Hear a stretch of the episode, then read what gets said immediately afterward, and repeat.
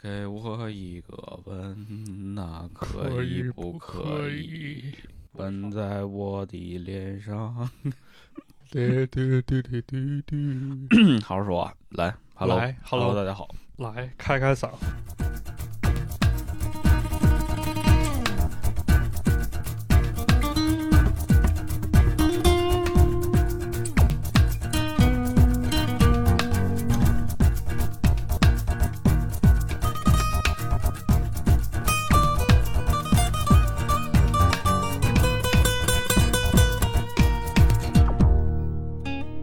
Hello，大家好，欢迎收听最新一期的《马探长与池子》。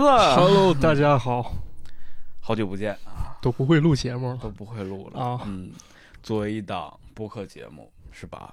从这个周更啊进化成了这个双周更。啊我觉得在未来呢，我们这个月更和季更，哪怕是年更，都是有可能的，呃算了，别说了，下回直接二零四六年更新的是吧？啊那那今儿结束吧，啊！行，那再见啊，拜拜拜拜拜拜拜拜拜，等等等等等等等，别别别别，诸位留步。留步留步，别别别，开玩笑开玩笑。对不起啊，然后这个也是想研究一个新鲜的一个东西对啊，也在努力当中，所以啊说确实断更了一段时间。对对，嗯最近事儿也比较忙，对对对，事情多我了自己本身我在上班嘛，然后老马最近也在忙一个非常重要的事情，啊在之后呢，大家马上就能够在各个平台上看到啊嗯所以大家可以期待一下。对对对也是跟大家解释一下为什么这么长时间没有更新，是吧？啊，主要还是懒嘛主要还是懒啊，啊。那对不起了，不好给意大思啊家这嗯个说一声对不起了。抱歉啊，那就是给大家准备一个好节目吧。哎，今儿这节目可太精彩了。，嗯对，这好节目是一定要水的这个惯例啊。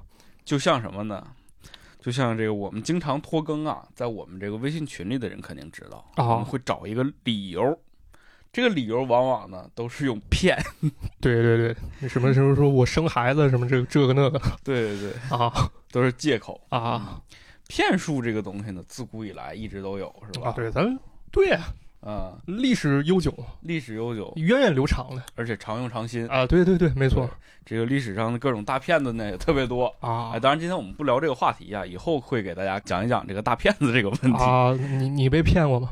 我还好吧？你还好是吧？嗯，我被骗过你被骗过？啊！你被谁骗了？我我给你讲讲 呗，被一个女人 那那不可能，那不 可能，欺骗了感那情？不可能！我六根清净啊，从小接受啊保守教育，长这么大连女孩子手都没摸过。放屁！不是你主要摸了那上乘内功，我就练不了了。我跟你说，啊你知道吧？ 我给你讲讲我那被骗的这喂个，经历、啊。哎梅姐， 有一个人说他没摸过女孩手，别别别闹啊！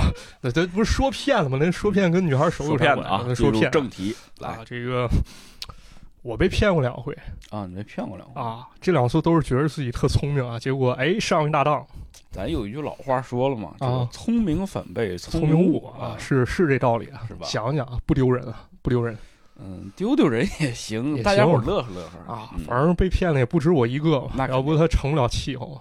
头一回被骗，其实是我刚来北京上学那会儿，然后放长假跟同学说回家坐火车，我们啊，对，哎，一来二去点儿给误了。那其他车票这个时段的也没有，那咋办？这时候看见火车站来一贼眉鼠眼一小子啊，啊，说这个火车站今天车都没了，我告诉你咋办？你去那长途汽车站，那儿有票那说的有道理啊，有道理。 我说来吧，跟我上车吧。啊，得对吧跟他走啊，晚了你回不去了。我我没想上啊，结果到了这个长途汽车站啊，他这个车车这个车费不便宜，就是打他这车车不便宜哈。嗯，然后到长途汽车站也早没票了。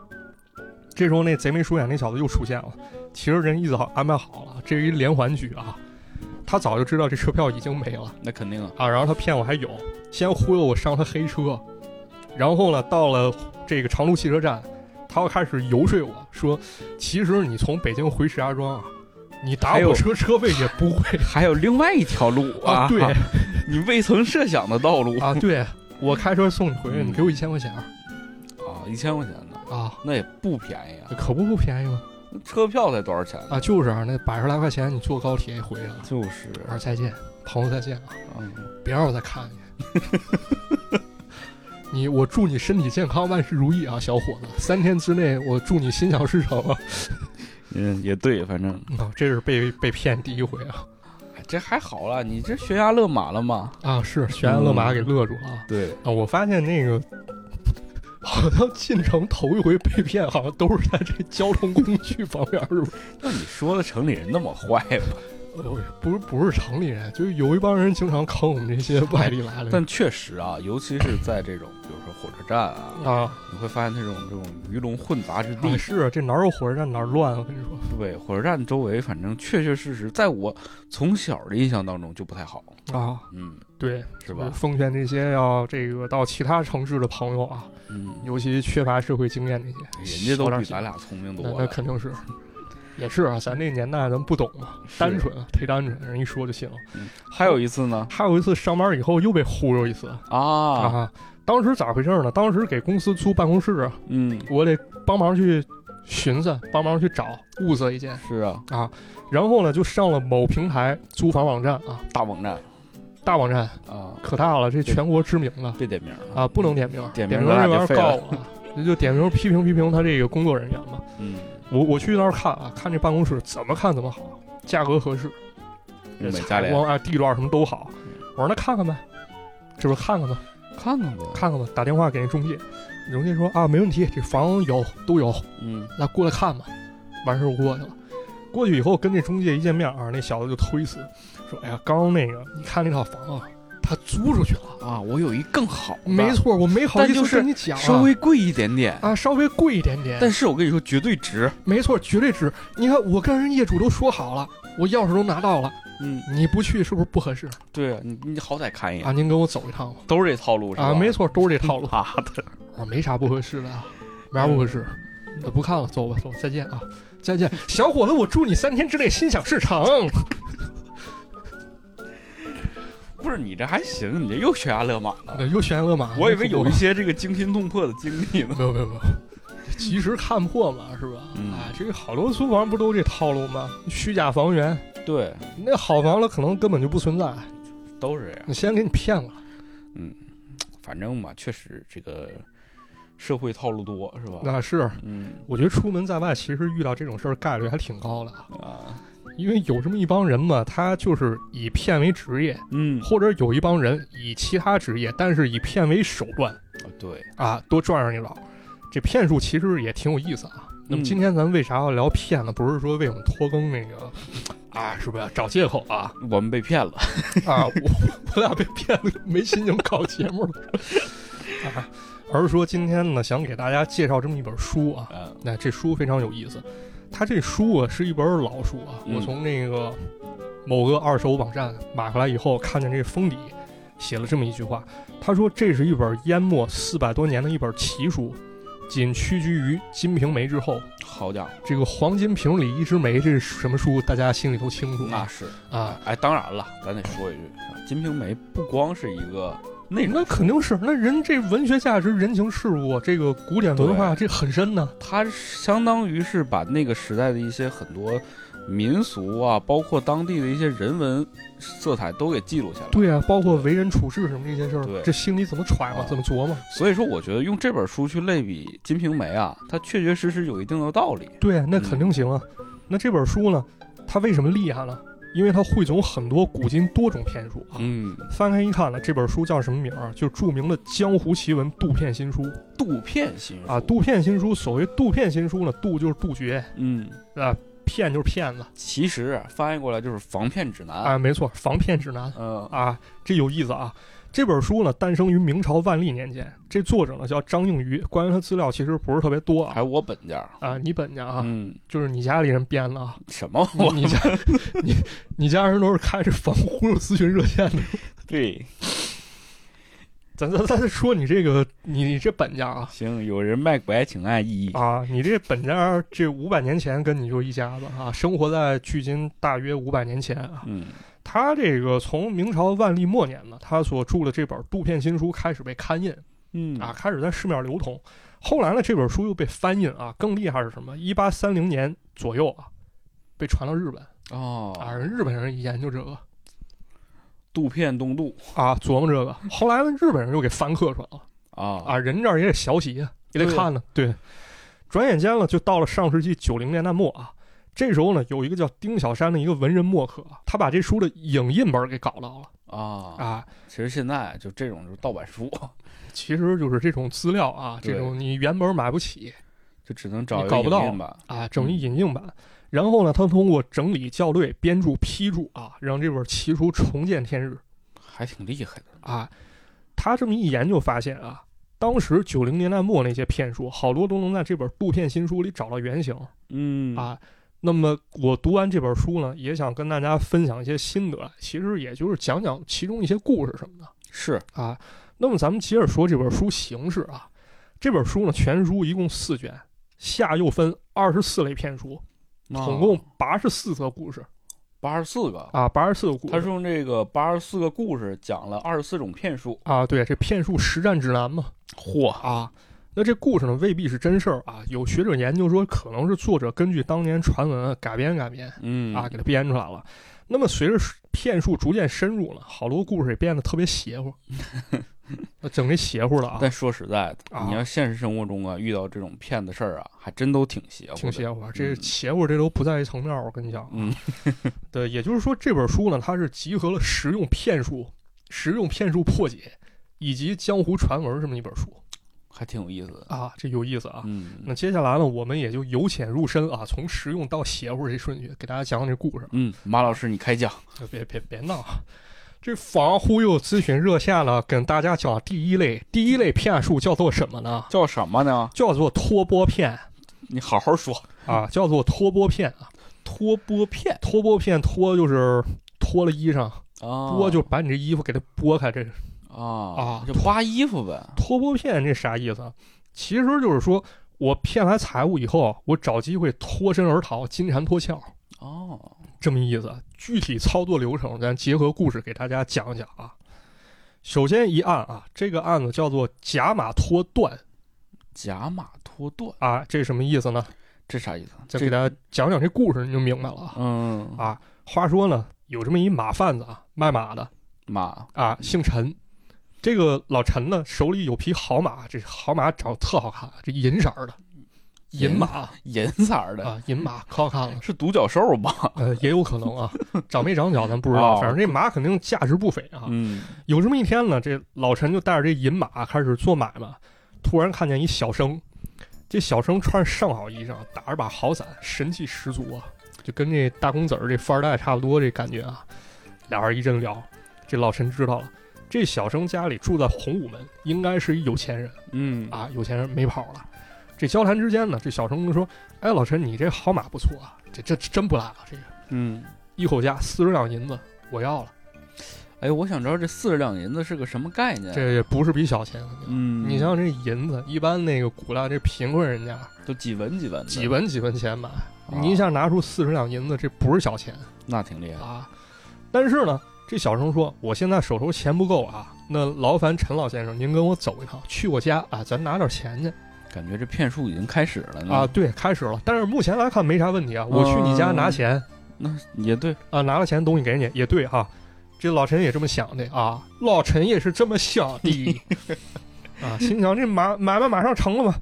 说这这个大官人啊，这哥们儿啊，大你官人，这我不知道啊，不真懂啊，成真讲《金瓶梅》了，开不始不不不懂啊，就说这小生啊，啊，小生这个兄弟啊，你骑上我这马啊，我呢跟着你后面，我跟着你走啊，咱俩一块儿取钱去。啊，还酒钱呢，还是个啊东北人，是，这走着走着，这走到半截道了啊，这小生看着，哎，这前面有家段子铺，啊，段子铺卖段子的，下了马，说老陈，拜托你一事儿啊，你看我这伞，你给我看好了。嗯，这伞值钱啊！您稍等片刻，我这趟不能白来，我顺道去买点上好的段子。哦，哎，您等啊！没想到啊，这小生这么走进这段子铺了啊，跟店家吵起来了。这店家呢，拿来上好段子，这小生说这什么破玩意儿瞧垃不起圾人家的那个，啊，垃圾、嗯，垃圾啊，坑我呢，玩我呢我这么有钱人，我就穿这个 啊，你这家伙方我呢啊，啊！ 那店家也不好惹啊，说你这小子啊，你这小王八蛋，你不识货，我告诉你。啊，你不懂。这一来二去，啊这小生发火了，说：“你等着啊，我这人和东西我压你门口，我现在拿着段子，我出去找我兄弟啊，找一明白人，咱过来看看。摇人儿似的。啊，到底是你坑我还是我不懂？嗯，咱说了说了啊，说了说了吧，啊，你这个货色到底值几个 钱儿？啊这店家一看呢，哎，外面果然有匹高头大马，还有一壮汉。这壮汉这肯定不好惹，啊这想必是小生的随从或者保镖吧？啊，啊，去吧，你就去吧。说完之后呢，这小生出了店门啊，滋滋滋滋跑了。啊，再看老陈呢，他在外面看着小生散啊，看对着呀小生，哎，左等也不来，是右等也不来，突然一下明白，完了。我成替身了。啊，被骗了。 不行了，走啊，赶紧走，嗯前面马要走。这时候段子铺这伙计出来了，说你不许走啊！不知道把钱给我付了。你们家这主人拿我段子，你哪有不给钱道理啊？老陈问懵了，说不对呀、我也做买卖了，我说我要把马卖给他，怎么我成成随从了，我成保镖了？这俩人把前因后果对了半天啊，然后闹到当地府尹那儿了。这府尹是明白人，一看明白了，这是中了一计啊！这计叫什么？假道灭国。假道灭国，啊，假道灭国这典故呢，出自《左传》啊，说春秋时期呢，晋献公要向虞国借路攻打虢国，嗯，那么虞国国君贪财呢，这个晋献公呢就投人所好啊，给虞国送去了很贵重礼物。那么虞国国君就答应啊，说晋军你可以过晋。结果呢，这个晋国灭掉国国之后呢，把虞国也给灭了嗯啊，就这么一道理啊， 是利用啊。顺路的事儿，啊。那么回归到骗术也是一道理啊，咱以为啊，这骗子是想骗老陈的马啊，嗯骗他财物，但结果没想到啊，老陈成了跳板工具人儿嗯，啊。骗子得手之后呢，把麻烦事儿推给老陈挺有意思，啊，托钵骗啊托钵骗，啊。嗯，那聊到这儿，大家可能说了，这骗术我一早看上了，这不算稀奇啊。但是呢，这作者在批注当中还讲了一个八零年代发生故事，当然这个是咱们后来九十年代这本书中这作者给补充的啊哦，啊，明朝那会儿就没这故事啊，就因是为讲一个过去的，讲一个现代的，哎，对，他得相对于照一下当时现代的，嗯，那不得给你讲讲现代了吗？咱给讲现代了啊，这八十年代这故事，说在上海啊，有这么一男子找到一靓女，啊，跟这靓女说呢：“小妹啊，给你两千块钱啊，你陪我逢场作戏啦。这是上海吗？这呃外外商吗？那啊那那外商那个普通话讲的都不好吗？那好吧，好吧，啊，两两千元啊，两千元价格啊，你陪我两个小时啊，你八零年代两千元可以了啊嗯可以了非，常可以，可以了他说什么？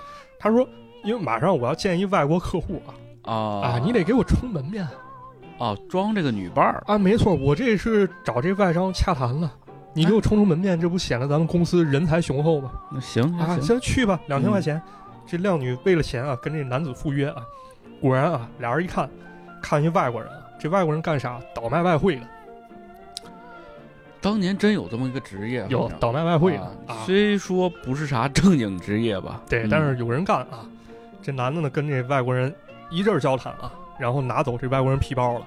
这时候呢，靓女根本不知道自己被骗了，直到俩小时之后，这外国人报警了，她才知道咋回事儿。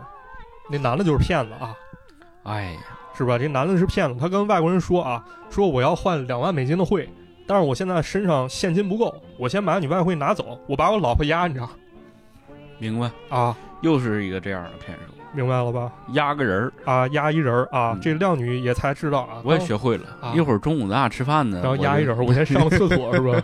一个道理，啊我说我儿子啊压你这儿， 马团长就坐那儿等，人人人能信吗？有啥不信的？是吧哎结婚早吗？ 是吧？这够损的你现学现用啊，啊，是吧？现学现用，这低劣骗术，你别看它这好像挺 low 的啊，嗯但是呢，我小时候也曾经发生过这种。我妈给我讲过一事儿，她说她在电视上看的，啊，说有一大妈呢，不知道是在公园还是菜市场认识一大姐，嗯都，好聊啊，好聊好聊，啊，一来二去聊了，但是也不知道人底细。完事儿认识那大姐，跟那大妈说：“我今儿想买个电动车，你陪我看看去吧，正好我能试试。”哦啊，俩人一块儿去了哦，我明白了啊。，大姐上电动车呜骑走了，啊对，人家以为试驾呢，没错儿。 那好玩儿吧？不太好玩儿， 好玩儿吗？会玩儿吗？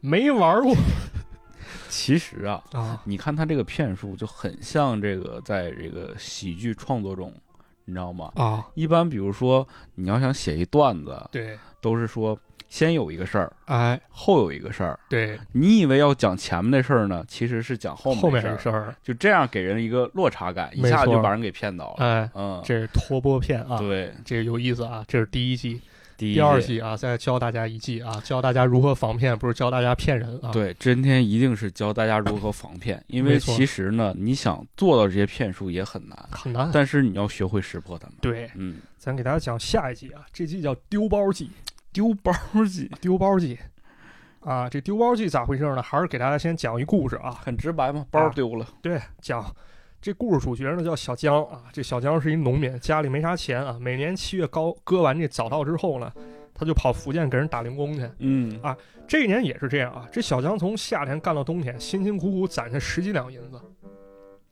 你要说这十几两银子，这也不少了，你再凑凑能买匹银马了，是不是？这小江准备说拾了拾东西啊，收拾收拾东西回扬州啊。于是这小江上路了啊，走着走着发现地下哎有一包袱，哦啊这啥玩意儿？打开一看，哎，里面有二三两银子嗯，啊，按说也不少，那肯定不少了，不是那么大，但也可观啊。这时候高兴坏了至少能买个马腿吧。啊，是。这时候旁边来一人说：“这包袱是我先看了，怎么让你给捡了哦，啊？”小江跟他争执，最后那小子说：“啊，不是这样啊，这钱啊我先看见，但让你拿着了，这样。”你拿三分之二，我拿三分之一。嗯，你要怕不好不保险呢，怕我卷着东西走，那么这样啊，这所有的钱放到你背后背那箱子里头，到了僻静的地方啊，或者说到达约定地点，或者说啊，这个周围人现在人多人杂，等着没那么多人了，你把我那份分给我哦，啊。找一安静地方分赃的，对啊，这一想也 OK 是吧？反正钱在我箱子里放着，嗯，对吧？没问题，他能跑了，那就答应下来了。于是乎呢，这俩人结伴同行啊，走到半路啊，身后传来一阵哭喊声，非常凄惨啊。嗯，这么一看啊，身后有一小伙计正在地下哭爹喊娘了，说：“我丢了一个包裹呀，里面啊二三两银子啊。啊，他丢的，啊，虽然不多呢，这可是我借来要交纳给官府的钱啊，这怎么办啊？交不上，我回去我就逃悬梁自尽呢、哎呀，那赶紧还人家吧。啊这时候小江有点迟疑啊，他觉得自己缺大德了。结果旁边身边那小子，就是说看见钱那小子，他好像心里更难受。这咋回事？这这小子跑过去了，找了那丢钱那伙计说：“哎，这个和我同行这大哥啊，捡着你包裹了。一开始我俩打算把你这钱分了，但是我一看啊，你也是一苦命人，不如这样吧，我那份钱我不要了，哎，我还给你。那剩下那份钱我也不好多说啊。你这样，先占领道德制高点。你要不你就当做人家这个跟我同行那大哥的好处费得了，嗯行不行你看没有？就这种人啊？多缺德，给人架上去了。是吧？给人架上去了。这小江一听，那你给我架上去了是吧？那那我也不听你的呀啊，啊，钱捡着了，你能拿点就不错了，嗯，是吧？这样的话，自己能拿一份钱，全当这事儿没发生，是吧？我还独赚一笔，小江儿也是挺过分啊， 挺过分。捡着钱不给人家啊， 嗯。这时候呢，这个跟小江同行这人啊，他说：“那咱现在分钱吧，分钱，你把我那份拿出来，你给人家。”这时候呢，小江打开箱箱子啊，开始跟人交涉。事情办妥之后呢，小江继续上路啊。晚上住到店家了，他点了一桌好酒好菜啊，说这个今天不错啊，运气好，这酒菜钱了，我就拿今天白得这钱付了款得了。嗯，啊，结果这时候发现啊，完了，中计了。中计了。咋回事呢？一看啊，这个剩下的银两了还在，但是呢，自己赚的那十多两银子没了，啊，让人调包了。其实呢，这看到包袱那人和丢包袱那人，他俩一伙儿的一伙儿啊。趁着这人们交涉的时候，这时候不是乱吗？他要开枪拿钱。其实呢，这时候正好给骗子提供调包机会哦啊。这小江呢，拿点琐碎银两啊，但自己攒下那大头，让骗子给拿走了，啊，给骗了。这就是丢包计啊。哎所谓就是个烟雾弹嘛。啊，没错，一个嗯历史悠久骗术啊。印象中，两千年初这种计谋好像用的不少啊，挺在街多的头，很挺多。多的丢包计丢什么 的，对，我就给你讲一个啊，讲那个《阳光的快乐生活》，看过吗？看过。啊，其中有这么一段呢，就还原了一场丢包骗啊。嗯，这故事咋回事儿？说这阳光在路上看一纸包啊，紧接着有一小子跑过来，然后赶紧把这纸包捡走了。嗯，阳光觉得不对，就追过去，然后抓着那小子以后，把这纸包一打开，一看里面是一金链子，哦，旁边还有发票了，这发票写着两千八百块钱。不便两宜千八百块钱嗯啊，大金链子。这阳光摊开了心就起来了，结果对面那小子也不依不饶啊，这俩人都想要这金链子，嗯啊那怎么办？这阳光就着到了啊，对方越跟他争，他也就越想要。最后呢，他给那小子五百块钱，自己把金链子拿走了。 买来了，啊，觉得这个捡大便宜了是吧？结果没想到呢，这金链子显摆没两天呢，开始掉色对，一炮弹浮起来了，啊。这根据临床经验，这是俺自前兆，必须切除。哎呀，开始掉色了啊！对，找人一问才知道啊，这金链子其实十块钱三条嗯，啊。丢链子这事儿其实就是骗子一手策划的我也看过一个，啊就是呢，这个先头，比如说有一个女的长得挺好看的啊啊，她就跟人一块儿蹲地上找东西，然啊！后可能过来一男就问问说你这找啥呢？丢啥了这女的说哎呦我戒指丢了，啊？可贵了，好几哦万哎呀啊。人说那你这这主要是这这男的看这女的好看啊，说说美女你别着急，我家就住这片儿，我帮你找找，我啊！要找着呢，我给你打电话呗。留一联系方式呗哦对。对对，就你说哎呀那行吧，那谢谢你，人真好。嗯好心 人。哎，然后那个，那我先走了 啊，走了嗯，他就走了啊，啊。过一会儿呢，这男的蹲他蹲这儿找啊，这这得找啊，这大美女这是一吧？通找，拿放大镜找不一会儿，你看一小孩儿过来了，啊哎手里这拿一戒指，这这是这男的一看，哎呀，搁你这儿呢，这不是吗哎？让你小子捡着了对，这小孩儿就说干啥？我捡的，我的。啊嗯，那你说你怎的？我花钱买你。啊行，说小孩儿不好这骗吗？买给个买包几糖十块钱，啊那！小孩儿说五百。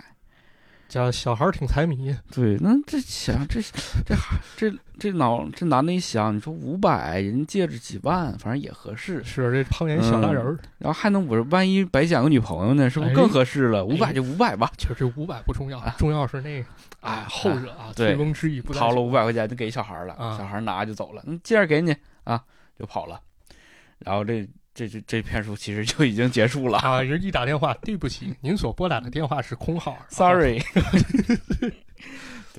挺损，挺阴这招都啊是这种骗啊术啊。对，这利用人这心理啊，挺有意思啊。哎呀，还有吗？还有什么啊骗子？接着给大家讲一个好玩儿的一骗啊，嗯，这叫啥？叫引赌骗。哦，人赌，你看这层次上来了啊，这跟嗯赌开始有关了啊。咱给大家讲啊，咱都知道啊，这个十赌九输，十赌九骗啊。哎，对，但是呢，你想让人去赌，这也不是那么容易的。一般人嘛，他都有一个戒心。对嗯，他觉得这里面有套啊，你想让人上套，那怎么办？怎么你就办得施展这个骗术啊，威逼利诱，就这引赌骗啊。咱给大家先讲讲啊，这旧社会的时候，其实赌场里面就有各种职能人员啊，比如啊，这个赌场的主理人叫郎家，主管赌场内外事务，狼的，郎家。嗯，然后呢，负责技术活儿啊，出老千那叫啥？叫保官然后啊。还有呢，你巡场得招呼客人吧，你看各种事儿，这叫看场的。啊，对，看场的啊，我们现在这么叫，没错，看场的是不是？ 还有一种啊，叫照场的，他是干啥？是清理赌注，然后起到相当于账房先生作用那个。啊啊还有呢，你这开赌场，你得掌握官方动态吧？嗯你得通风报信儿，这种叫啥？叫引线。对还有呢，负责公共关系，就是咱们说这 PR 啊，这叫啥？这叫交际咱现在就叫公关啊，叫公关啊，这关公关公小姐， 咱我咱俩也干过对对对啊，干过这公关这小哥是吧？嗯陪人吃饭的 啊，交际啊，还有呢什么打手，打手，不给钱就砸，是吧？得有这个。但是还有一类人啊，这类人很重要，叫啥？叫梅子。梅子梅子，听起来跟这个自媒体好像有点关系，梅子就是这媒介这梅子，嗯干啥呢？就是专门设计有钱人入场的， 给他招揽过来啊。明白了，啊，那接下来呢，咱给大家讲一个大公子中了美人计，然后在赌桌上被骗的一个故事啊。嗯，这个主角呢叫王公子网友王公 子啊，王公子呢有万贯家财啊，吃喝不愁，但是平生就一爱好就想赌点儿，啊，就好赌点儿小赌怡情，大赌伤身嘛，。啊。没多久了，他这家里儿输了就剩三百多两银子了，也不少了也不少，能买好几匹马，但是买 个咱不今到天10都是从这儿匹买，啊，马是计量单位， 对能对买个对不到十匹啊。嗯，这但是这赌徒呢，他点儿一背啊，他就总想把本钱给捞回来。哎对，上头嘛，于是呢，这王公子定一计划啊，他带着仆人继续去赌，拿这三百两银子翻本儿，逆风翻盘。嗯，于是呢，当地一帮赌棍啊，就是说三百两银子这大钱啊，他们凑一凑钱，然后想合伙把王公子那些银两赢过来啊哦，啊，合伙去骗啊。但是这王公子呢，其实也不是那么好骗，人家毕竟赌局上混过，他不是新手老赌，啊，老赌徒。这正常赌呢，这两帮人交手啊，有输有赢，嗯啊互不相让。这当地这些赌棍呢，也算是久攻不下。哎，那王公子这边其实也不傻，他有自己安排，他拿着钱呢，专门找点新手，或者说有钱人家大公子，他跟人赌去，哦啊，但是这样的人很少，这样的人确实不多啊。那么眼看呢，这个王公子跟这帮赌棍们玩儿没意思啊，正经好骗子找不着，那咋办？跑妓院去了，怎么就突然转折到那儿去了？修身养性啊啊！哪儿嘛就修身 养性？琴棋书画，啊那对，哎，整这点这高个雅的。这得说，过去这个妓院啊，对，不是咱们想那样的 啊，琴棋书画啊，就跟对一个叫李姑娘一妓女啊，她俩嗯好上了。是是是，那目前局势相当于跟大家交代清楚了啊，嗯接下来咱开始说这骗局嗯啊，开始聊这骗局。这当地赌棍呢，都盯上王公子这条大鱼了啊，他们就不得不出一银招啊，一奇招，给人把钱骗过来。他们呢找到这妓女李姑娘啊，开始跟人通信儿，说啊，这王公子这小子就是一赌狗啊，他只爱赌啊，其实不咋色，所以呢。哎然后李姑娘说：“你可不知道李姑娘这肯定这时候动心了，她太清楚 了啊。啊这赌狗又说啊，说你使出你各种技法啊，他以后也不会给你太多钱，嗯你跟他这样消磨感情是没用的。不如这样啊，咱们合作一把啊，强强联手，啊，强强联手呢，我们在这王公子身上赢了钱了，给你抽成百分之二十，嗯，这不少了，不少了，拿百分之二十相当吃干果了。是啊，但是呢，李姑娘你必须按照我们说的做。这李姑娘寻思寻思，这没毛病嗯，是吧？这不是人在外面混都为了钱吗？干一个啊，干一个，干一票。于是呢，一场突发性赌局就这么开始了。突发性赌，我这辈子头一回听说还能有这种词有儿，突发性， 咱解释解释这突发性啊。呃，这王公子这边呢，他在赌桌上他想抓交替是吧？找一替死鬼儿，但是迟迟找不着啊。这么一天呢，他又找这李姑娘这讨论琴棋书画啊，整这哦高雅来了啊。但就这时候啊，门外来了一仆人敲门，当当当，然后进来了。一看这仆人手里拿了好多贵重礼物，那什么、嗯什么 LV 啊，什么 GUCCI 什么这这个那个的啊，就相当于古代那些奢侈品啊。啊，这李姑娘一看啊，赶紧让这仆人先回避一下，然后跟王公子说：“说我这工作呢，你搁这干啥玩意儿？把这玩意儿拿来了？王公子肯定说了，我也是客人了，对呀、对吧？我活儿没干完呢， 是吧？这李姑娘说啊，说公子不好啊，今天呢，怕是要败了您的雅兴了。不瞒您说，在您之前呢，我接过一个叫老黄的人，这老黄呢，其实也不咋黄，这什么？谁问你这个了？他他就是好赌啊，他曾经输了上千两银子了，还给我买了很多礼物。现在你看人来了，还给我带了礼物，那于情于理，奴家是不是得过去陪人家一会儿呢？您您嗯看您这么宽宏大量，就这么饶恕我一回吧。过两天呢，哎，我好好伺候您呢。嗯，这王公子一听了，说凭什么呀？：“妹妹，这想了，这人家那也有权有势的，啊，是吧也不敢得罪，啊我要不先回避一下吧，不然这尴尬啊，对，是吧？要不人人来了，咱俩这拎啥关系呢？凑一桌呗。 是吧？”这时候呢，李姑娘突然来劲了，她说：“哎，我突然想到了，这老黄呢，平时也不是一个讲礼数的人，您要不介意了，其实他肯定也不会介意。那么我想呢，你们都是有身份的人啊， 你俩认识认识，那关系处好了，那说一句我我也有面子，这不是？”啊，哎，你给献献大家桥儿，啊你以后你成红娘了。啊！ 是这王公子一听这啥玩意儿，他转念一想，哎，刚不是说了吗？这老黄他不咋黄，他好玩钱啊。嗯，还赌的好像还不咋地。对他之前输了一千两银子了，嗯，哎，要不我跟他会上一会啊，我静观其变啊，指不定这就下一个这这让我拉下水这哥们儿了。任务触发成功。哎，紧接着这老黄来了啊，这两男一女啊，这寒暄几句，然后开始喝酒。席间呢，这老黄跟王公子开始胡吹模式啊，这李姑娘开始趁机煽风点火。嗯所说的无一例外啊，就开始互夸吧，啊，就夸这个你在赌桌上多么豪气，他一掷千金，嗯他舍命陪君子， 啊，这厉害啊！江湖豪杰莫过于此啊！嗯，接着酒劲儿啊，这俩时候人应该不幸想起赌神那个音啊乐。嗯啊噔噔噔噔噔噔噔，哎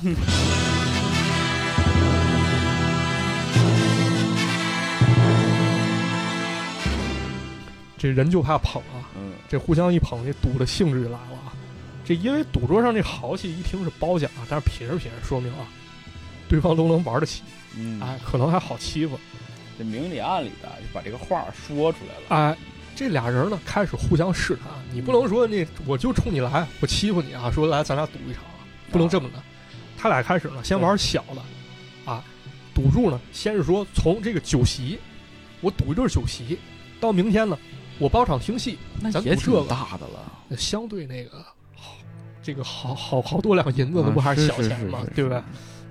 这俩人开始赌啊，一步一步升级，到最后真的玩上钱了啊！这俩人针锋相对啊，俩人旗鼓相当，哎，有输有赢，嗯，俩人其实赌的都还行啊。但是呢，这时候一算账啊，王公子发现其实啊，这老黄还是不太行啊，嗯，这一晚上已经输给我上百两银子了啊，啊，成功了，成成功了成功第一步 啊，成功第一步啊，上套了，这小子确啊实纸尿裤啊，啊。但是没想到呢，这时候老黄还是赌性大发啊！这吕姑娘，李姑娘赶紧劝啊，说：“哎呀，天色晚了，不如明天再赌吧。啊，”这老黄眼看自己输多了啊，必须翻盘，说：“你懂什么？今晚就必须今晚啊，咱杀个痛快！我跟你玩大了，你不是赢我一百两吗？咱们现在一把赌一百两，怎么样一把翻盘，啊？你就说你玩不玩吧？那玩儿吧，那玩吧，玩是吧？”王公子说：“没问题，舍命陪君子，不就这道理吗？”嗯，但就在这时候啊，李姑娘劈手夺过这骰子，说：“别赌了，别赌了啊啊！”但是呢，王公子和老黄都在兴头上，自然不乐意啊。这时候，老黄从李姑娘手里夺过骰子啊，开始扔，哎，一扔赢了，一百两回本了，再一扔又赢了，反赚一百两银子。然后呢，这时候老黄说：“我平生好大不好小啊，咱接下来玩两百两银子一把如何？好家伙，啊你看，你又输给我了，是吧？你如果再玩的话，你就赢回来了。”嗯啊王公子那赌狗劲儿也上来了，说：“那我就陪你，咱玩儿，你接着摇。”结果这老黄一头闪，又赢了。这时候呢，房间外开始有人闹动静啊，说：“老黄啊，你爸叫你回家啊。”老喊黄你说回家吃饭了没没办法啊，这个我爹我惹不起啊，骂骂咧咧就回去了，说没事儿啊，明天咱接着赌。嗯，再看王公子这边啊，这三百两银子基本上输精光了啊，也没机会再赌了。但他不知道其实自己中计了。嗯，啊其实这老黄啊，还有这李姑娘说辞都是提前策划好的啊，先安排一机会引这个王公子入局。对，那么为什么这王公子会输钱呢？其实原因就在一个小动作啊，不知道大家记不记得一细节？这老黄执意要玩大的时候，李姑娘劈手从他手中抢过了骰子哎啊，说别赌了，别赌了。哎就换了一下，对，，一来一回之间呢，这骰子其实被换成灌铅骰子了。嗯，老黄三投三中，对，没毛病了，这中计了啊。这所谓这个灌铅的骰子呢，其实是用这个铅啊，改变了这个骰子的这个重心点，没错儿，哎，你要几有几。对，啊，是吧？所以故事最后呢，作者交代一句话啊：收手勿赌，真良策也。就是说，你防止这种骗术最好的计策是什么？就是不赌，啊，你就别跟人玩儿去。对。其实你忘了咱之前讲这个《武林外传》，《对武林外传》当中特别好看一集，就是这个啊，对李大嘴和白展堂他俩去赌博这一集，对对对对对最后出来这个断指轩辕，就是李大嘴他妈妈对，没错儿。啊说了一句话，是吧？这个人们总说小赌怡情，大赌赌伤身，身啊，但其实呢，这个在赌桌上就是赌到倾家荡产，谁都不想收手。没错儿对，真正的就是不赌才是真正的赢。啊，嗯没错儿，就是这么一道理啊。那么在这块儿呢，咱们接着给大家也补充补充吧。啊，因为咱们说到赌了嘛，嗯，咱讲几个赌桌上骗术吧。这时候呢，我就必须结合另外一本奇书啊，跟大家讲 讲。又是一本奇书，啊，这本书是二零零六年出的，湖北湖南人民出版社出了这本书，叫做《农民进城防骗手册》哦，啊，很好啊，很实用这本书啊非。常厉害啊！嗯因为什么？因为一九八四年之后呢，国家放宽了咱农民兄弟进城限制啊、对，其实这两年我们听不到这个词儿了，叫农民工。啊，对哎是吧？但以前呢，我们每年其实如果看这个新闻报道的情况下，比如说春节返乡，啊，大家伙就农民新闻工里会提到，就是包括在走在走之前呢，他还有一个盲目流动人口，嗯，就是咱说那盲流子盲流，啊， 就是带有灭城这种感觉对对啊、对对对但是后是来放宽限制了，好多这个农民兄弟呢也开始带外出打拼哈、是，啊，但是呢，很多外出打拼农民兄弟非但没有致富啊，反而让人骗了。嗯啊，一年这个劳动成本啊，劳动成果全都被人骗走了，对，所以这本书呢，《农民进城防骗手册》就揭发了很多种骗术。对，这本书不仅是为农民兄弟写的，其实也是为咱们每个人写的嗯，啊也是为这个《天下无贼》里的王宝强写的。啊！嗯，你们试试，那这个浪子，那那那真比那个浪还坏。 他接着讲啊，嗯这个骗术呢，其中揭发了这么几种啊，给大家随便说两种啊。第一种叫啥？猜瓜子 儿，猜瓜子，这这都属于街头骗术，这是，嗯这咋整啊？不知道见没见过啊？尤其在这火车站还有集市上可能多点啊，最近几年可能不常见了。这开赌局的人呢，拿一碗儿，然后手里拿把瓜子儿，把这瓜子儿放到碗儿里，然后迅速盖上盖子啊，让你压，你这瓜子儿单数还是双数啊，就猜数，啊？猜数，单数、双数，压钱。双数，啊，这不简单吗？那有人可能自信了，我眼神嗯好使，他放了一瞬间，我我看一眼，啊，我给他记下来，这不完事儿了吗？结果呢，你会发现，你跟他玩儿，除了他给你这个下套啊，让你赢赢两把，剩下你是满盘全输。对，一般这个赌术啊，最开始都得让你赢，对，你不让你赢的，你就进不了这对让个，你上不了头是吧？尝点，儿甜头啊。嗯那这咋回事儿呢？其实这赌具当中就有机关啊，原理很简单。这其中一颗瓜子儿呢，里面必定藏有铁器，嗯那么在这个盖碗这盖子上面，它有吸铁石，啊，这骗子把这瓜子儿放到碗里的时候啊，盖上盖子，它可能晃一晃，这样一来呢，肯定那颗有铁瓜子儿会被吸到盖子上，对，对吧？接下来他就可以操纵赌局。那么有两种情况啊，你猜单数还是双数，也就是你猜对还是猜错，是，对吧？如果呢，这个骗子让盖子紧沿着碗的边缘一看，那么这瓜子儿是不是就被蹭下去了？嗯，对？吧？还有另外一种呢，那很简单，那瓜子被吸住了，他直接把这盖子啊就拿走了，啊，他给拿走，是吧？操纵赌局，嗯这就是这猜瓜子儿骗术啊，是是吧？这瓜子儿真是金子做的，没 错儿。还有一一类 比较常见的啥弹球机，嗯，见过吗？我玩儿过这个，啊，不是你玩那三维弹球那种，不，你这个骗术我就玩儿过，是吗？ 在我们幼儿不是在有人玩的 在我们那个就是森林动物园儿里啊就有一排啊啊，有一人蹲一小板凳儿，啊！前面搁一这个，是还自制了是吧？对，然后顶上写着五块、十块、五十，然后还有一个那个发射的地方。哦啊，对，啊就是你你摇那球，你进哪个洞得多少钱，对，赢了吗？其实你发现它那个五十的离那个发射特别近，啊你每次就觉得这是不是应该最好进啊？然后你上那儿一弹，它其实相当于是有一个发射系统，啊把一小球弹出去，哎，掉掉掉，每次都掉到那个五块那儿。然后这个东西呢，玩一次就五块 对，有不是更黑的有那美奖了，啊，没奖你倒数五块，啊，啊对对对对，有有你当时玩赢了吗？输了。输了是吧？嗯那肯定后来输我就观察， 啊我就想，他为啥他这玩意儿怎么就能弹不过去呢？是我使劲儿大了吗？你就脖子稍微倾斜一点儿，你就发现他那个板子呀，就是斜的。 对，你这是其中一种，还有一种迷惑性更强啊，嗯就是他让你玩之前，他先给你演示一下，啊，对，人家一弹就五十，因为啥呢？他那个他弹的时候呢，他把那板子呀正过来了。，对，或者呢就是有一机关，对对那对机关一开启，这这么一挡，你一弹它就落落到那五块那儿是啊，这个这很有意思啊，这两种骗术补充一下啊，玩儿离他们远点儿最好了哈，就就别别上当，对别想占小便宜。对，我们家从小就告诉我，就是天上没有掉馅儿饼的事儿。没错，便宜莫贪了，对，所以说你只要不想贪便宜呢，你就永远不会被骗。没错，你一接电话说：“喂，先生您好，您中一百万了，滚蛋再 见。不是最近老给我打电话，就啊那什么说给我备用金一开一百万！”我跟你说，啊最近这个骗子确实多了，啊，因为什么？因为这两年疫情，很多人失业了，对，大家也要注意这啊个事情、很多啊，那个对，然后顺便跟大家说一下电话诈骗嘛，我跟大家提醒一句，你千万别跟他多聊。对，我我跟你说，我之前有一爱好啊，就他给我打上电话， 我跟他在那儿编瞎话你。就总觉得自己好像没啥事儿，是吧？对对，就是比如说他那什么，他说给我申请大专学历，我说我是斯坦福博士，他说那在线教育给孩子报英语班儿，我说我我孩子移民澳洲了，是吗？ 对，说那什么，他说小小额贷款，我说咱俩同行，我说我是暴力催收了，是吧？ 你别跟他聊，你越跟他废话，他越认为你你这人有可能，你这号码是存活的，是。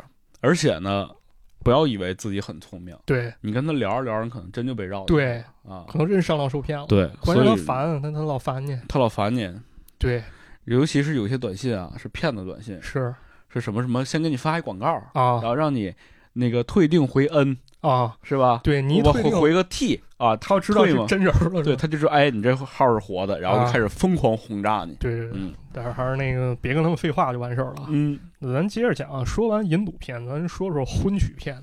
啊，骗婚的呃，婚娶这片个这个感情骗子，还不那么单纯啊，咱都知道这个街上有借精生子 啊，撞街求子重金求子 啊啊，啊高贵、性感、大少妇、大美妞，三十岁，嫁香港富商，因夫有生育障碍，为了传承家业和维护家族形象，经夫妻合意来大陆寻求健康男士圆 梦，亲谈满意及妇女处秘密约见，不影响家庭，事后必有重谢啊对，是是是，我想起那个网上有那个另外一个梗啊，啊这个素质单男嘛，啊！苏日丹的嗯啊， 是吧？这个玩意儿懂得懂懂他这种这骗子，这这就该该干啥？该给他吃点那个李宝库药匣子，弄那白发白 中大力大丸力丸，对，治治你这病是不是？你这街头贴啥小广告呢？是吧？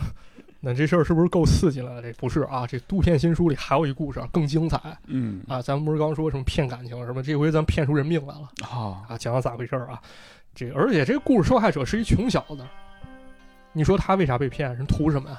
这往往吧，好像被骗的人吧，这都是没啥钱的，好像是嗯，对咱给大家说一说啊，这小伙子是怎么堕入情网的啊？说这京城呢有一男的叫小房，嗯，这小房呢，生性愚蠢啊，以掏粪便为职业。 别笑，职业不分贵贱，嗯，对不起啊，是吧？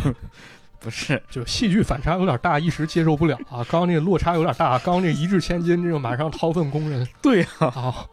那当然没不尊重意思啊，希望大家见谅啊。咱接着给大家讲这个小房的家庭状况啊。是笑也没有关系，现在啊没有人掏大粪了，那老师， 这个工种是在过去这个科技不发达时候才有啊的。，是，咱咱不讨论这个问题行吗？咱接着讲我。记得小时候啊， 就我爸妈就说你学习不好，小时候你掏大粪。 我现在就想，我上哪儿掏去？不是那你看人郑渊洁老师那志向就很宏大，人小学就写我我的理想就是成为掏粪工人。 对，不是咱咱咱怎么跟着看儿？讲回这个小小房啊，对小咱房，接着讲这小房啊，小房家里还有一老母，嗯，还有他妈，但是没老婆，一直没妻子，是，素质单男啊嗯嗯，也有这也没啥素质，听着好像啊， 不是就这么说吧啊，，嗯就有这么一天呢，这小房在河边正淘污水呢，这时候看见，哎，河边站着一女的，姿色还不错，我也是纳了邪闷儿了，就这个地方旁边还能有一个美女， 美女是搁这上厕所呢吗？再再接着看啊，这女的呢穿着粗布衣服啊，不像啥有钱人儿，但就是老盯着这小房看啊嗯，看，抛媚眼儿是吧？啊哎就，这么看。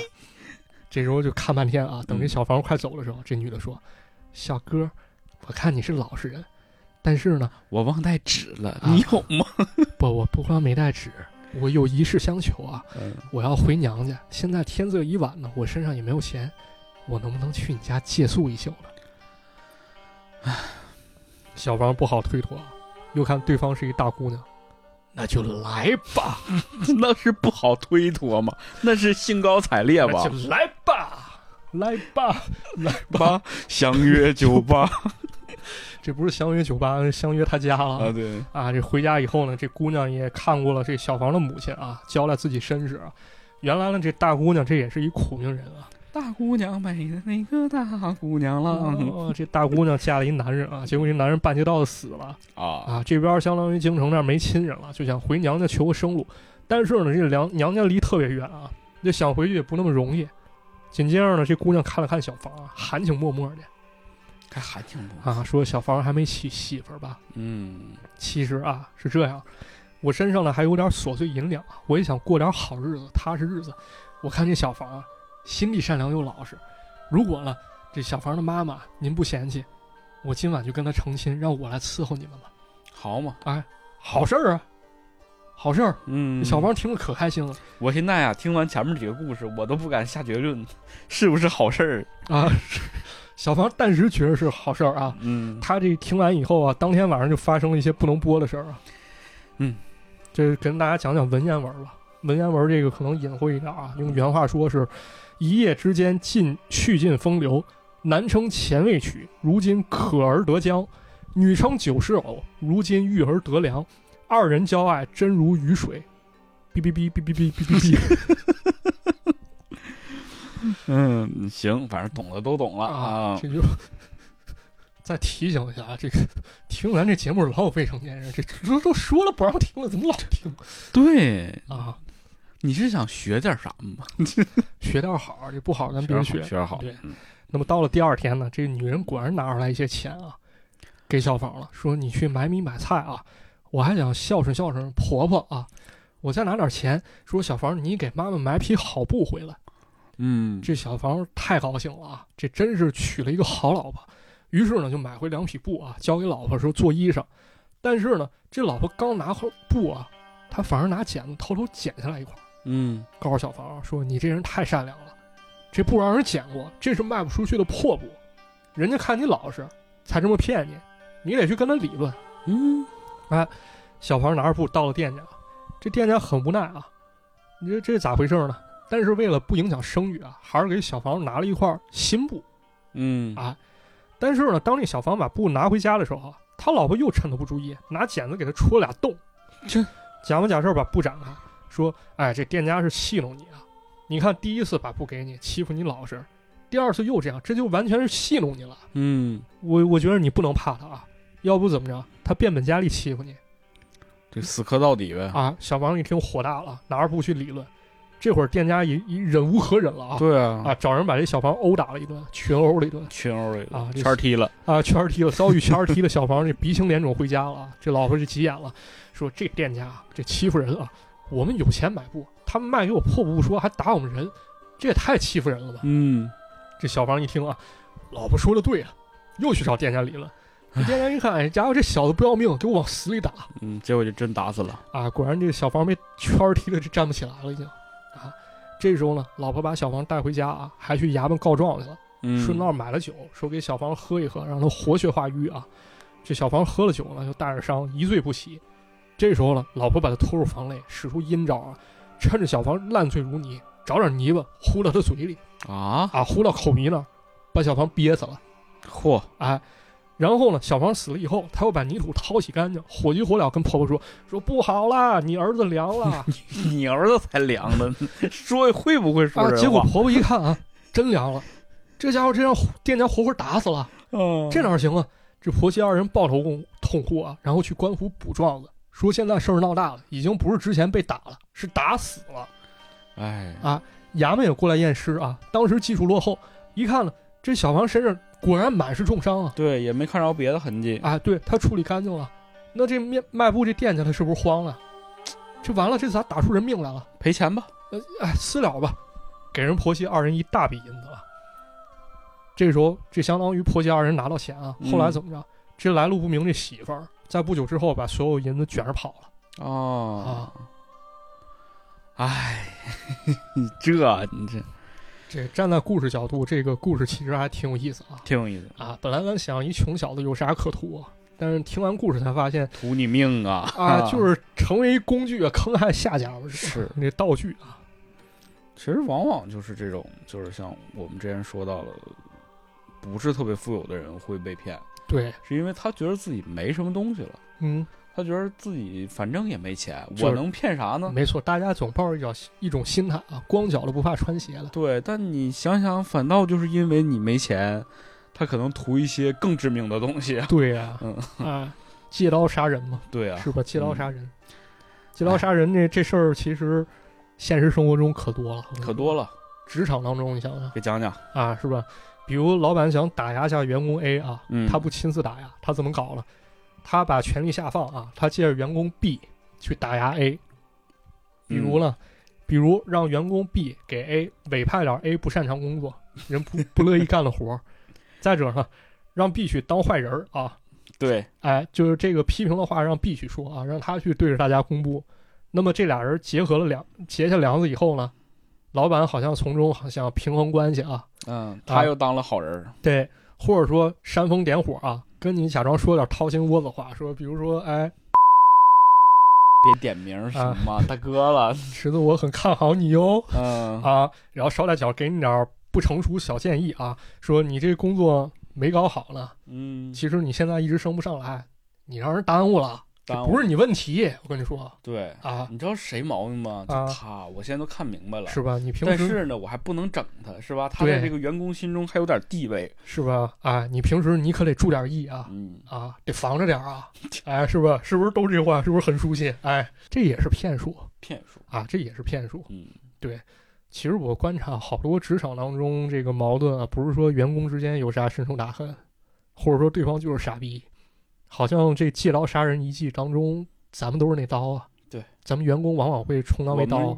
既是刀也是人。也是人，嗯，今儿他杀你，明儿我杀职场大逃你，杀，职场互杀是吧？ 这还是咱之前聊过的问题。啊，是吧？哎，嗯，聊完婚娶骗了，婚娶骗再说一邪乎的吧。还有啥邪乎的？咱不是说由浅入深，由这使用到邪乎吗？嗯，咱给大家讲一个带有传奇性质的啊。这是什么？这个杜片新书中还有一篇啊，叫僧道片，哟，这种僧人还还能骗人吗？能骗能骗，这假僧人多了，你这我差点就被骗过啊！我你这么说，我好像也见过。啊施主，我看您面相很慈善，啊！跟哎佛有缘，救援这一本儿什么什么经书就卖给你吧。啊，对，然后或者就吓唬你吧，嗯，吓唬你说你最近不太好，这寺庙门口这帮人很多你有血光之灾啊！啊，对。 然后他说他是佛家人，有时候你考考他地藏经，考考他啊心经，他未必对会我上次去那个成都的那个那个庙，啊什么寺了忘了，门口都是算命的。啊然后就是我就一走一过，他就说：“哎，这小伙子瞅着啊，嗯，怎么怎么地，搁那捣鼓。我啊说什么玩意儿？你捣鼓啥呢？我瞪他一眼，啊他当时一看我这个体格，再看我这个身形，啊！跑了。 啊，是前些年不是有那什么吗？是翁静晶吗？我记着还是谁？ 啊、他是那个居士在街头揭露假佛教骗子，对对对对，就现场考了，说那个心经怎么背？他说心经就是阿弥 陀佛，心经就是大慈大悲，就搁那哎儿编啊。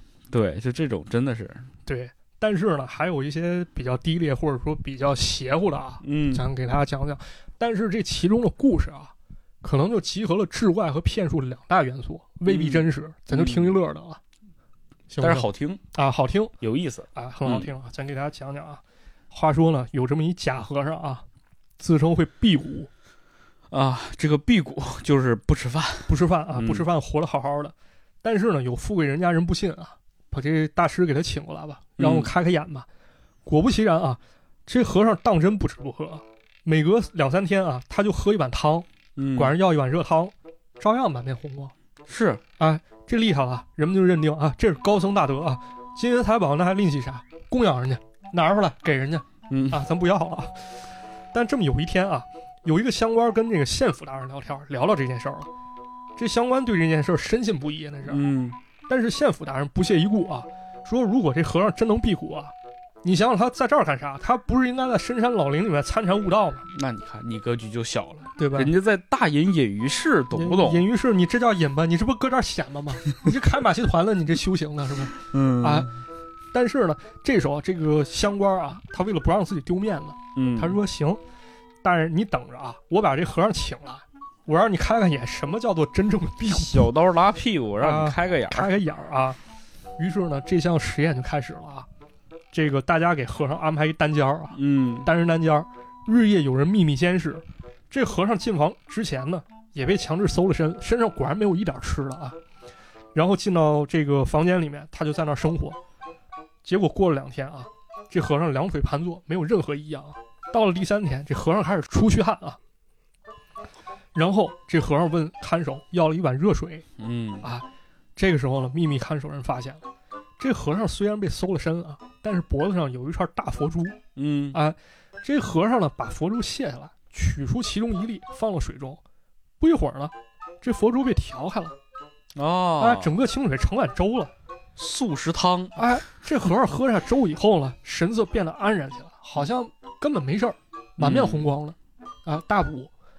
完事儿呢，县尹大人听说这些，啊命令手下，你们先不要惊扰他嗯啊，咱们暗中静观其变啊。发现呢，这和尚每过两天都会有要一碗这个热水水啊，把佛珠变成粥喝下肚啊。就这样过了十一天啊，县府大人也坐不住了，哎，找人呢把这和尚佛珠扣下，然后单独把和尚关押起来。数数这佛珠啊，明显是比这和尚刚来的时候少了。嗯一连关了这和尚几天呢，这和尚已经饿得不行了，他跟这看守求饶啊，说给我点吃的吧。这个看守也活活相逼啊，说这样啊，我可以给你饭吃，你把做那佛珠这方子你告诉我。秘方告诉我，啊那和尚也不松口啊，说你给我点吃的吧，佛珠的事儿你就别问了，出去之后我肯定给你多点银两。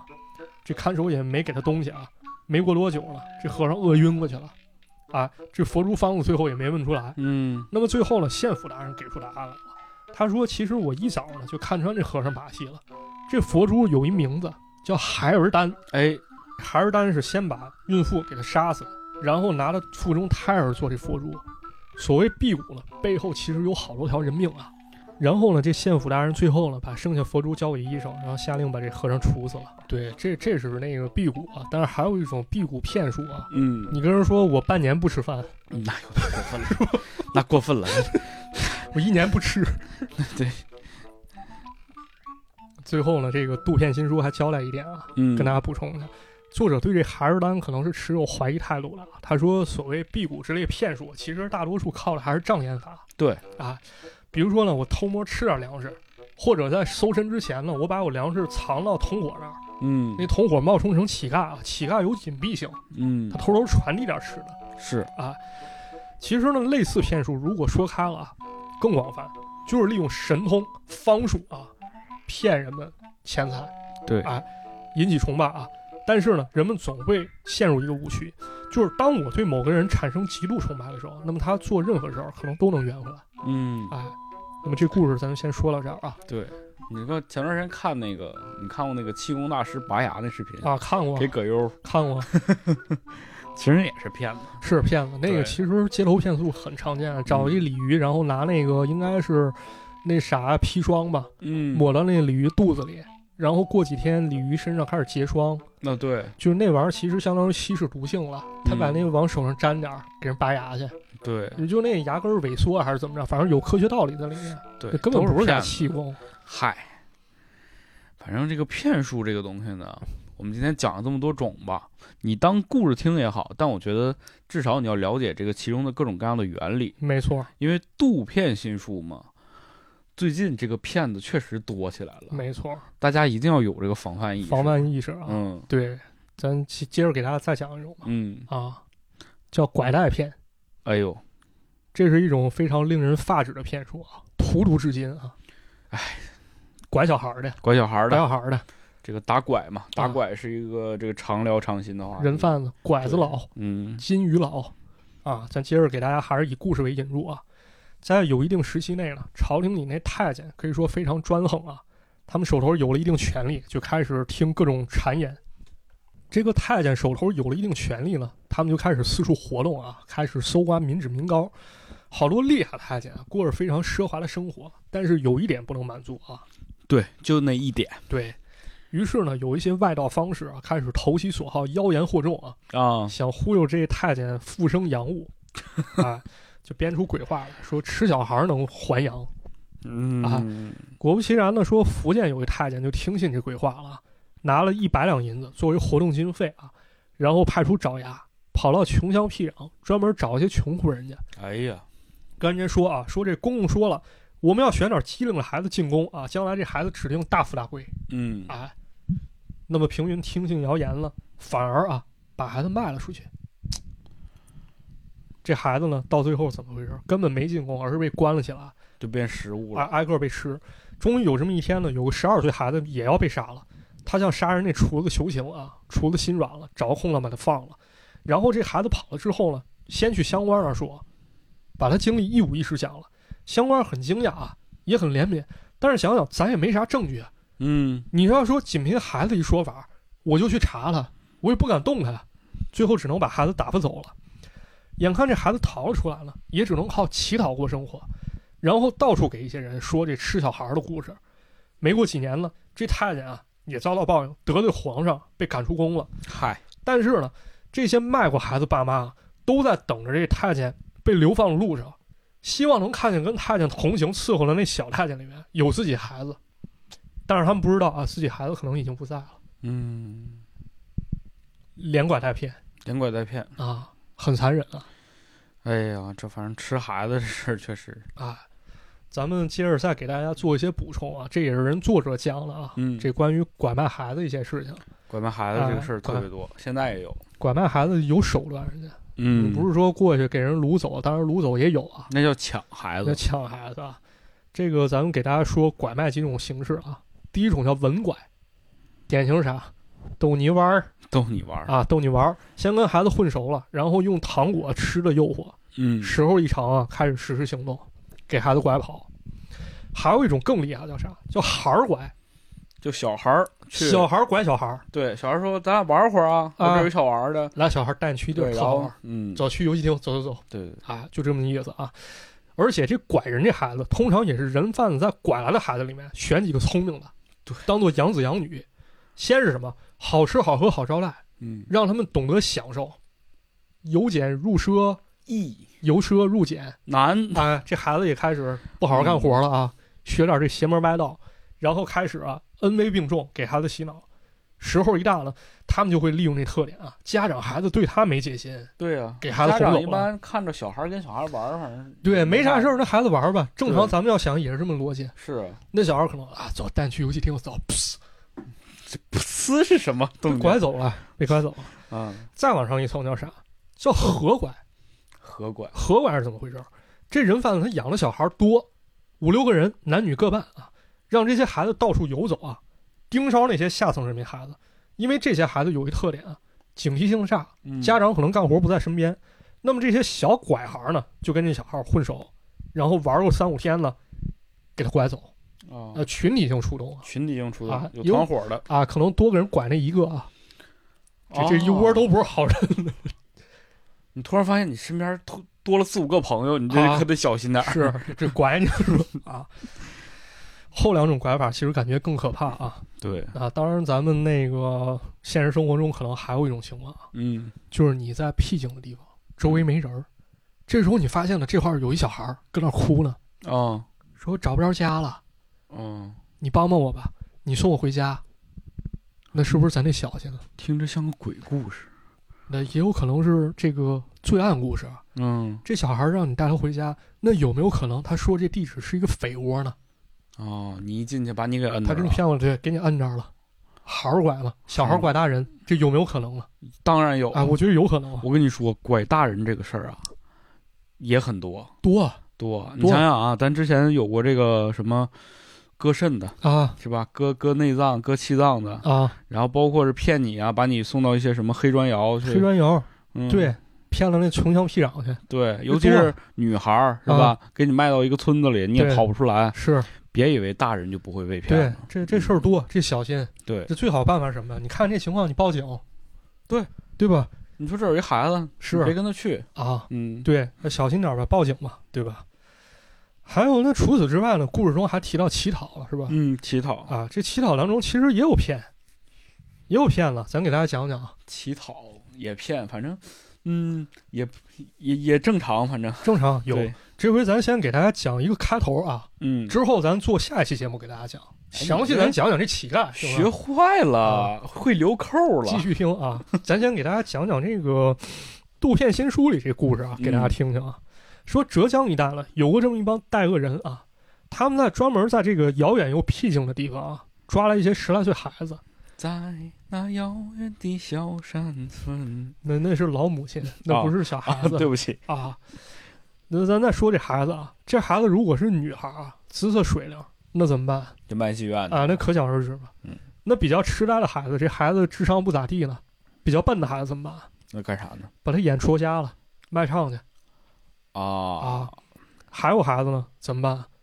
那这孩子不是有这脚掌吗？嗯，给他砍断了，让他变成跛子、这就是我们东北说那个拍花子，还花子啊嗯，拍花子其实就是把这孩子呀，让他变成叫花子，啊嗯，就是用通过一些就是残忍的方式，让他失去一些身体上的一些部分，啊获得同情。那咱这说法还不一样，我们那儿拍花子在学术上叫迷拐，你管迷拐就是一拍你后脑勺你这孩子就跟我走了啊，啊！当然，这东西我可以研究研究，将将来再给大家讲又挖一坑。啊。又挖一坑，这有意哦我思。今儿这节目千疮百孔啊的，，反正我我不填 啊，到时候再填，想法再填啊。嗯啊，咱给大家讲讲这个这怎么操作啊，这很残忍啊。嗯说这天冷的时候啊，这匪徒用绳子把孩子脚掌给他捆着，然后呢，让孩子把整个水伸到冰凉冰凉水头水里。嗯，那这孩子腿是不是冻坏了？对，等这孩子腿冻麻了啊，这时候匪徒拿一棍子开始打这孩子腿，看他有没有反应。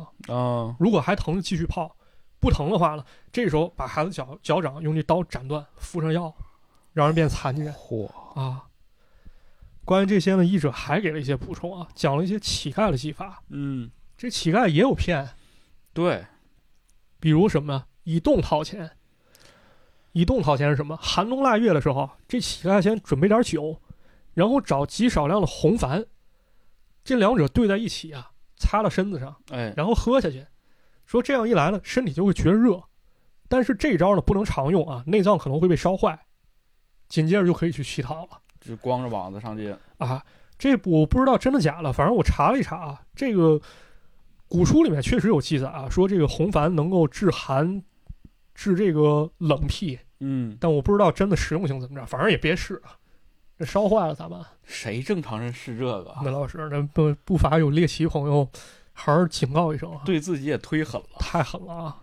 还有那什么，靠残疾要钱，靠残疾要钱，当然要不残疾呢，不残疾反正是靠惨呗。那那我见过，比如说你像写一个状，写一个那个告示对放在那儿，这种手法叫告然后立状，然后就跪在那儿一直磕头，没错，这是一种，还有一种什么呀？你装残疾对，装残疾，啊就那个赛腿儿不有吗？啊把一条腿卷起来，然后、啊！是吧，就剩剩半条腿对对对嗯对，还有一种那个更厉害啊，他弄得血呼啦的啊啊，他找点猪啊、牛羊内脏、鸡血、油脂、姜黄、巴豆、豆渣，嗯他给你跟做手办一样，做出一个断手，做出烧伤，做毒疮，哎呀，这特效化妆范这，畴哦我觉这得太厉害了，啊，我这觉得这属于特效化妆这范畴。有这技术，你要什么饭呢？ 这是，还有一类是什么闹腾闹腾，闹腾，对，心跳开张，这一帮乞丐过来给你唱点不吉利小曲哎儿、这个其实大家听相声应该知道，啊就是这个郭德纲讲这个数来宝嘛，啊数来宝就是是吧？就是就看今天人家开张了，啊！去了先说好话，对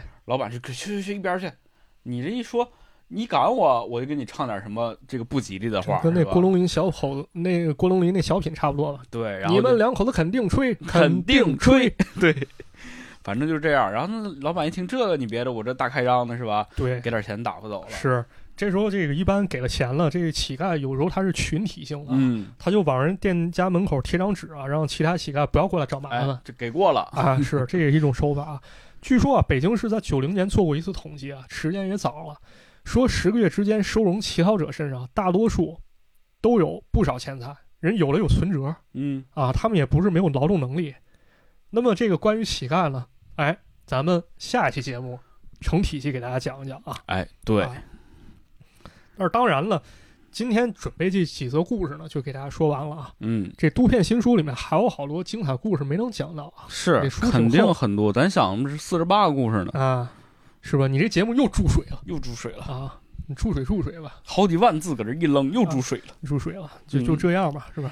就这样了。啊，嗯，这行还挺精彩的。有点意思。这书其实大家感兴趣可以买来看一看啊。对，我觉得吧，这种骗术这类的东西，不是说说你讲完之后让人去学去，对，这是你不是学你你要学也学不来对啊你去学很难。啊！但是呢，大家这个作为这个我们作为一个善良的人，你一定要懂，你一定要能够识破这些骗防术。人之心不可无，最终就哪怕你识不破它，你也有一个警惕心理，是吧？对你知道这个事儿你觉得这事不儿太对了了，你就赶紧啊悬崖勒马，你像马探长似的，是吧？你又想骗我。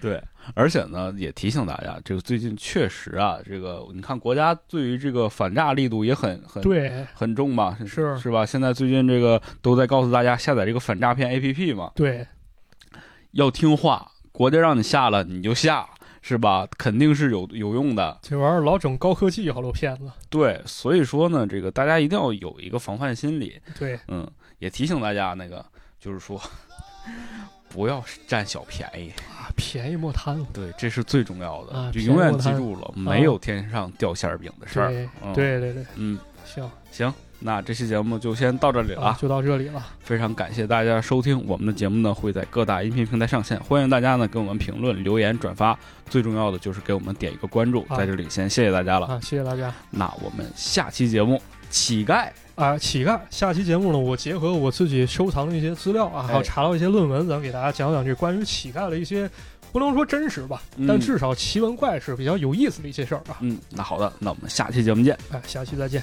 拜拜。拜拜。